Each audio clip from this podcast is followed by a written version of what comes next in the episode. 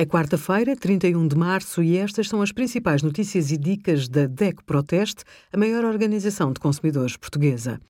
Hoje, em DECO.proteste.pt, sugerimos lojas online e marketplaces com regras diferentes, frutas e legumes com selos DOP e IGP garantem a origem dos produtos e a nossa compra coletiva de motas elétricas com desconto.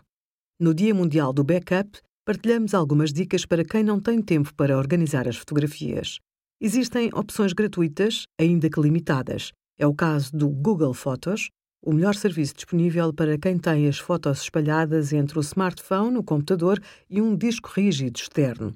Mas atenção, em junho, o modo de armazenamento de imagens de alta qualidade passará a ter um limite de 15 GB para o conjunto da sua conta Google.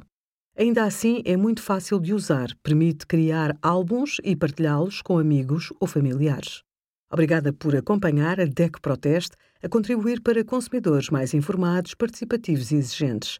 Visite o nosso site em deco.proteste.pt.